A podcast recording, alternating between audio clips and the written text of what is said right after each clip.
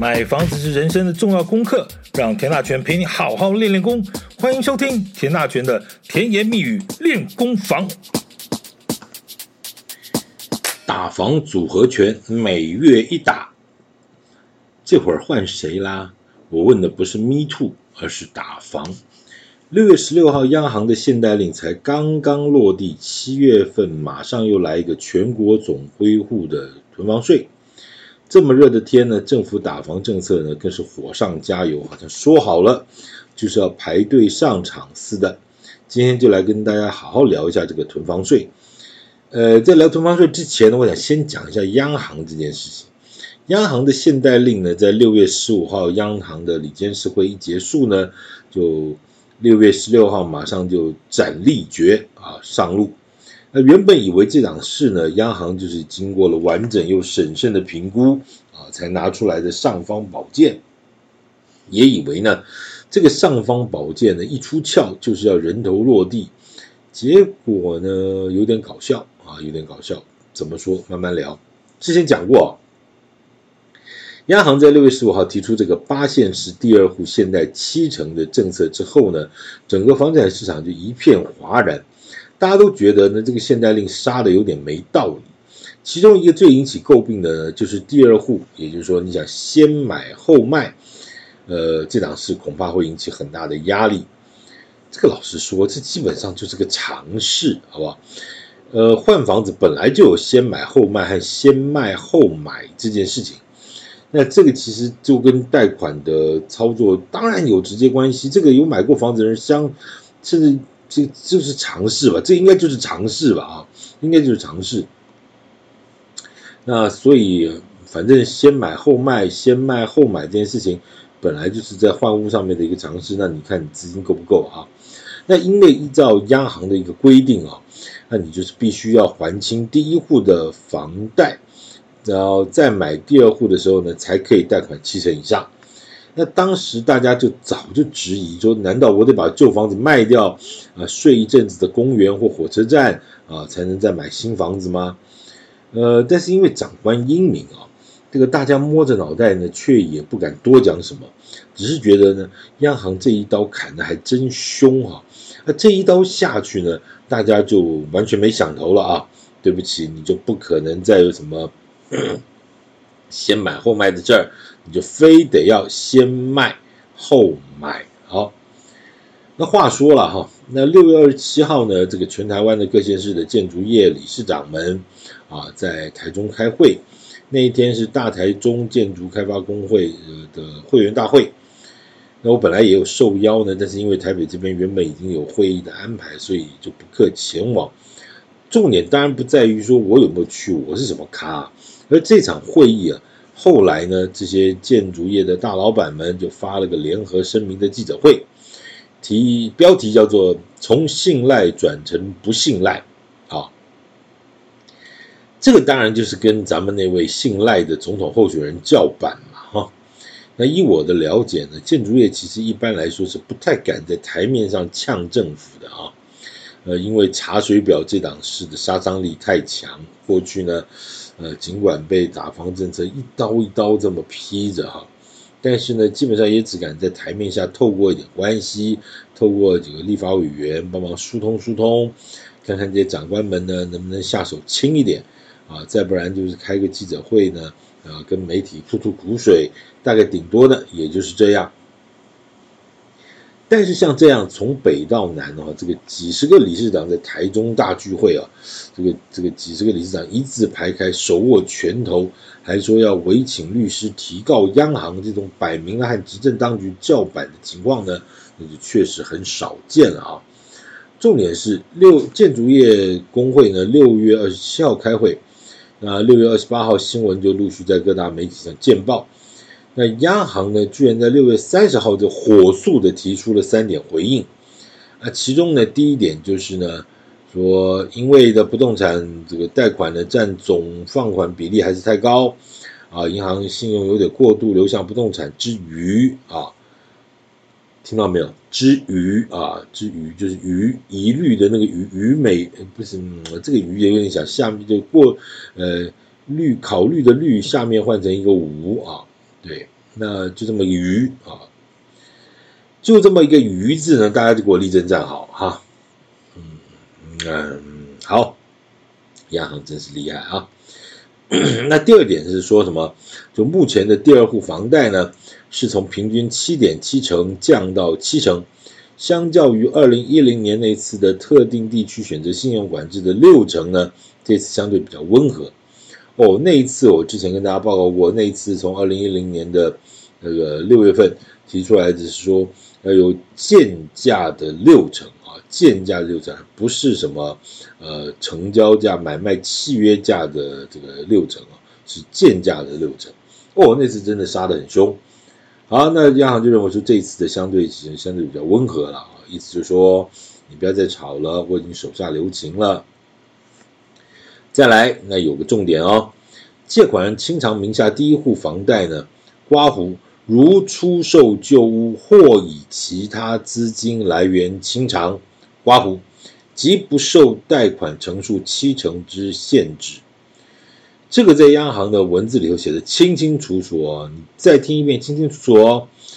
呃，借款人清偿名下第一户房贷，刮胡，如出售旧屋或以其他资金来源清偿，即不受贷款成数七成之限制。听清楚了吧？央行在这个回应里头清清楚楚、明明白白的告诉你，你就去卖旧屋。不然你就还点这个钞票，你就可以清偿第一户的房贷了，你就不受这个房贷七成的这个影响。再讲成白话文就是说，你就先卖再买吧，只要钱债清了，后面都好谈。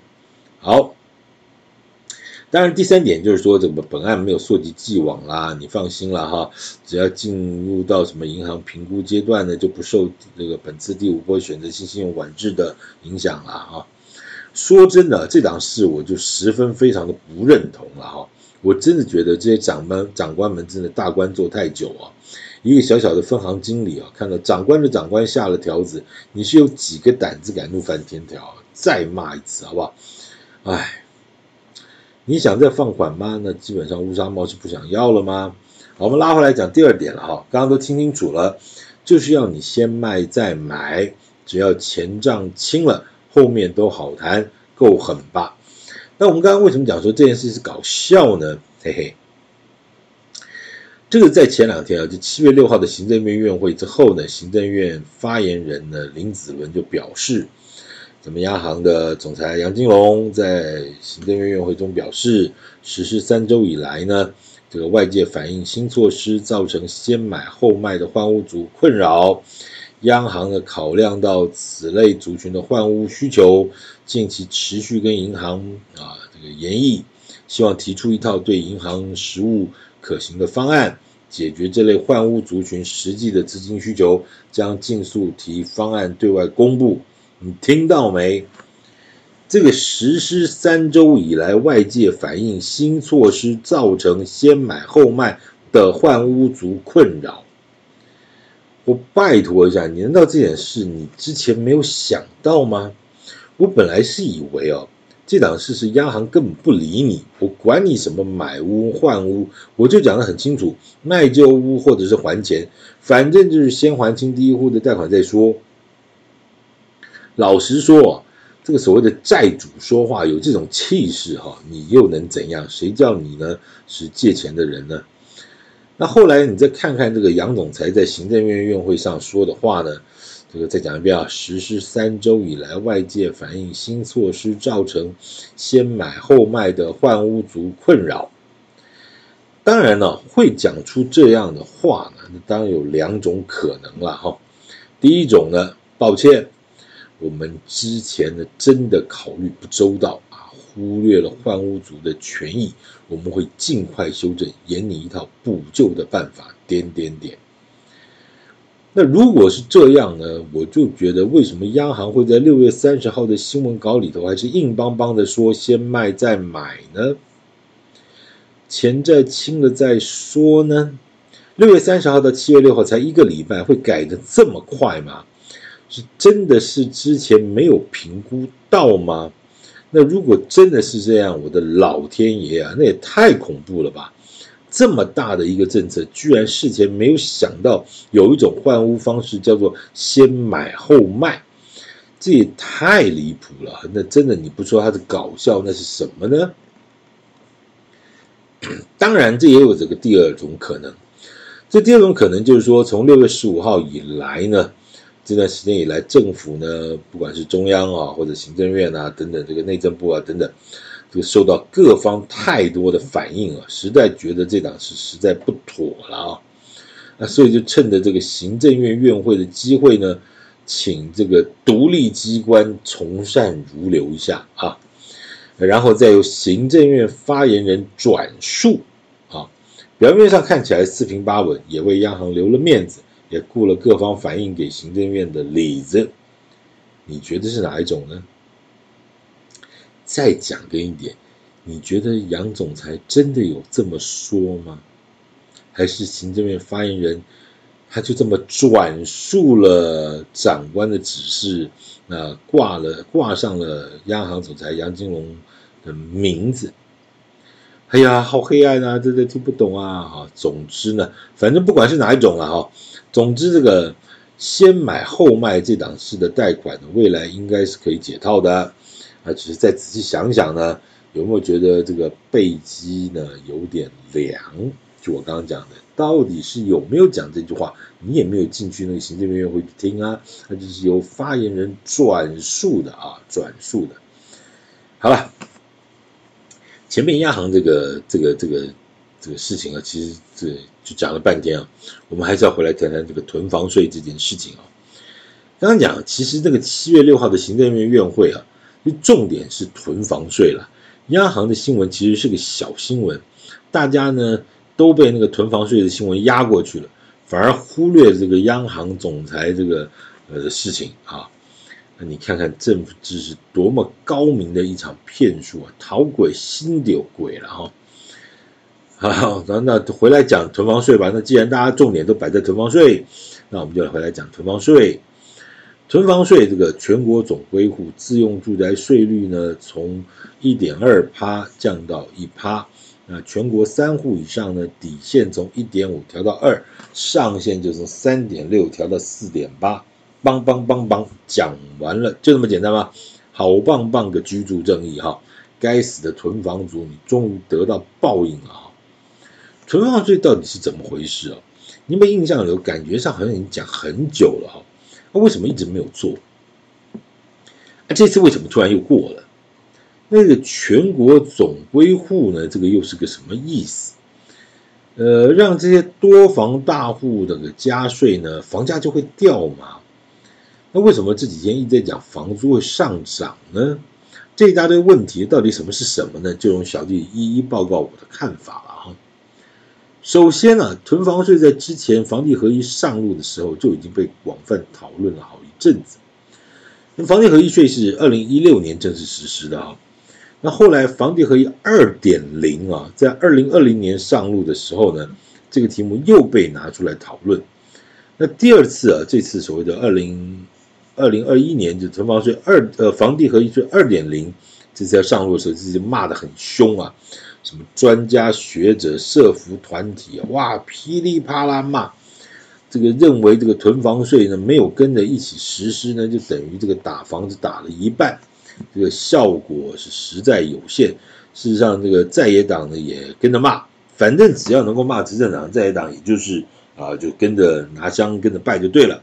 好，那事实上啊，财政部在一百一十年的三月，就是二零二一年的三月啊，他就已经针对这个实施囤房税可能面临的几个问题做过非常清楚的分析啊。就我的了解，其实我对于财政部几个长官们当时谈囤房税的事情，他们的态度和想法，其实我大概也初步有个了解，是真的花了很多很多精神，然后也请了很多很多专家学者来研究这件事情，啊，后来真的是讨论出来的结果就是，就是觉得不可行啊，那也就跟大家报告，就是你现在还是可以查得到资料，大家如果有兴趣哦，你就上那个财政部的网站。你去查那个所谓的公告讯息那个那个栏位，你再输入那个新闻稿，你去查那个新闻稿那个栏位，你就可以找到一篇啊，这个财政部对报载学者就囤房税推动建议之说明啊，有这么一篇，那是一百一十年三月十二号啊发布日期，你可以查一下。我再讲一下哈，呃，财政部的网站上面的公告讯息的栏位里头新闻稿的栏位，就可以找到一篇财政部对于报载学者就囤房税推动建议之说明。说实在，这这这是个论像论文的题目啊，说实在，嗯，文绉绉的，很难记哈。没办法，政府要发任何东西，就这样让你感觉到很无感啊，那感觉嗯，也不是无感啊，他就是很清楚的交代这么这么回事了啊。好，这一篇其实讲的非常非常清楚啊，针对当时在讨论囤房税的时候，最关键的几个主题呢，都做了说明。有趣的是呢。这些当时所提出来的内容，到现在来看，这两天这个行政院的院会通过这个内容来看，这个问题是同样存在的。但是为什么当时研究的结果是不可行，那现在又可以了？那这就有点学问了哈。我们就来看一下。首先呢，是财政部就是认为啊，这个囤房的定义困难，而且复杂度高啊。现行房屋税对于非自住住家用房屋，系按县市归户的方式课征，由地方政府视实际情形，在法定税率范围内规定征收率。目前台北市就该类房屋订定差别税率，该市辖内之区域发展差距小，适用上当无问题，当无争议。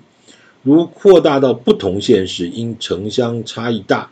例如，台北市与台东县之房屋，倘均按相同标准苛征，恐引发争议。又需考量继承之持份房屋是否算一户，及持有户数达几户，刮胡应否考量面积大小等，才算囤房等问题，复杂度高。你听懂没有？我们我我们就不用再重念一遍了。但大意思就是告诉你说。财政部的这个说明啊，就是说看得非常非常清楚，囤房税的定义，囤房的定义很难定义。啊，其中最争议的就是房屋的价值，像刚才财政部就讲了，有这个这个台北市跟台东的这个差别，这个所谓的城乡落差的问题。你这个要全国总归户的话，就台北和台东的房子要定义统一标准，它就有执行上的一个难度。我就请问各位，现在状况是不是一样？现台北和台东的房价和房屋的价值，所谓的房屋评定价值有没有差别很大？还是差别很大？那这个问题有解决吗？城乡差距有缩小吗？没有啊。所以当时一百一十年三月十二号所提出来的说法的第一点，第一个你很难定义这个城乡差距的问题，到现在有解决吗？没有。那我就不懂了。那当时觉得这样子不可行，现在为什么又可行？我问，我再问一遍，来。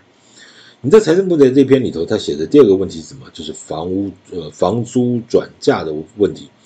就是呢，依照财政部的说明，他说房屋税额亦转嫁与承租人，就刮胡就是房客了哈。租屋市场的房东呢，多为相对优势，如对房屋课税征呃房屋课征较高的持有税，将提高房东之持有成本。房东可能将增额税负转嫁给房客，甚至造成加码超额转嫁情形，反致租金上涨，就刚就业之年轻青年或经济弱势者增加其生活负担。这是财政部写的，他很清楚的列出来，这个叫做这个房屋税。这个容易转嫁到房租的问题，让租屋市场啊造成年轻人或经济弱势者的负担。这个税负增加，房东转转嫁到房东，这是非常非常简单的市场法则。财政部也很清楚，他也写得很清楚啦。好，财政部还有一点，第三点就是说什么？第三点是城乡房屋价格差距大，例如呢，台北市一间房屋总价上亿元，而其价值可能超过南部数间房屋的总价值，那定定统一标准不易。好请问你这一点有改变吗？台北市是不是还是就很多一间房屋动不动就上个亿？然后呢，它真的还是南部很多一间房子的总价值没有错吧？那定定统一标准不易。好，第四点，财政部认为说，对于资金雄厚的屋主呢，增加持有税尚无法促使其释出啊，释出不管是刮胡，它那有个刮胡，出售或出租房屋，以增加市场房屋的供给量。这很有道理啊！你真的很有钱的这些屋主啊，这些大地主，你加税我就没差嘞。你谁告诉你我加税我就会出租或出售？很多的专家学者都一直认为说，我只要把税给它加到满，加好加满，你这些后亚然后那冻没掉，冻没掉，你就会出租或出售，你就会把房价这个压低，或者事实上证明就不是如此啊。但这群所谓的专家学者非常非常的铁齿啊，从过去到现在一直在讲这件事情，我就不懂。好，那现在我请问你，经过了像台北市二零一四年就实施了囤房税，那你觉得台北市房价有掉吗？啊，不是啊，那是因为没有全国总维护，全国总维护，我待会再告诉各位，那也是一个很大的误会。好了，我们再回来讲这个财政部的这个讲法。财政部在三月这个一百一十年三月十二号的这篇的说明里头呢，他第五点讲的也很好，他说依据韩国二十五轮打房之经验啊，加重持有税，抑制房价及囤房之效果不彰。好吧。那个时候确实有很多的专家学者一直在讲那个韩国的房价，哎呀，你看人家打房都早就韩国早就实施囤房税了，如何如何如何。那财政部这一篇呢是在一百一十年三月十二号提出的，拿到现在来看啊，情况看这个现实状况这个的不同，大概只有一点，就什么？就韩国房价掉了。那韩国房价最近确实掉很多了哈，但是那是因那跟那个囤房税一点关系都没有。好，那个是因为经济衰退升级和其他种原因，完全不是这个囤房税的原因啊。财政部的这一篇其实很重要，因为里头也详细的解释了当时为什么不和房地合一税同时实施的原因啊。那财政部继续说啊，就是有关建议房地合一所得税呢和囤房税同时实施的部分呢，财政部说明，因应近期部分地区啊有不当炒作房地产问题。行政院的健全房地产市场方案呢，已就相关部会业管的盘点各项可行调控措施啊，包括金融监督、不动产管理及租税政策措施，分短、中、长期循序渐进推动。该部该部就指财政部了哈，该部配合该方案，为防堵所有权人借由将房屋分割为小坪数，规避房屋税负，以凝聚。房屋税条例第十二条、第十五条、第二十五条修正草案，其中第十五条增订第一项第九款适用住宅房屋限制在十万块以下免征标准之条件，以自然人持有全国三户为限，排除非属自然人啊，例如法人之适用。草案客办理预告中，四完成预告程序将呈报行政院啊核转立法院审议。这个重点在哪里啊？那我们再讲完他最后那句。最后呢，财政部再次强调，就囤房税属上开健全房地产市场方案中长期措施。该部将持续对上开可行可能衍生之问题与争议呢，就非自住住家用房屋呢精确统计资料，以及对于租屋者及住宅房屋供需可能产生之影响等层面，收集各界意见啊，审慎评估。政府目标不是打房，是打炒房。所推出政策必须精准有效，才能落实居住正义，并防止不当炒作及投机行为之政策目标。好，这里头有个重点啊，就大家听到没有？那关键字有听到吧？财政部说说政府的目标是不是打房，是打炒房。这八个字说得清清楚楚啊。好，那当然这里头前面也谈到了，就是关于说什么将平数啊这个切割多少，因为这个就十这个房屋限制在十万块以下，意思就是小房子小房子啊他就免征这个房屋税，啊这个当然也是牵扯到后来这个所谓叫侯友谊啦，他在那个文化大学所谓大群馆啊，很多很多的门牌都切割小平数小平数的问题，大家社会上对这个也是有所诟病啊。那当然，这件事情就是政治的问题，你怎么去解释呢？也没有用啊。那这个这个，我们政治也就不去多谈。好，那总而言之呢，囤房税我们今天刚刚谈到就是政这个财政部呢，在民国的一百一十年的三月就已经讲得清清楚楚，里头各式各样的演拟演绎出来的讨论和结论呢，大致上其实跟台湾现在目前的状况是一模一样，没有任何的差距。那好了，问题来了，为什么当时觉得不可以，现在居然就可以了？那经过了这几年，到底出了什么事呢？那囤房税到底会为什么会变成这个样子呢？我们且待下回分解，请继续关注田大权的甜言蜜语练功房，谢谢。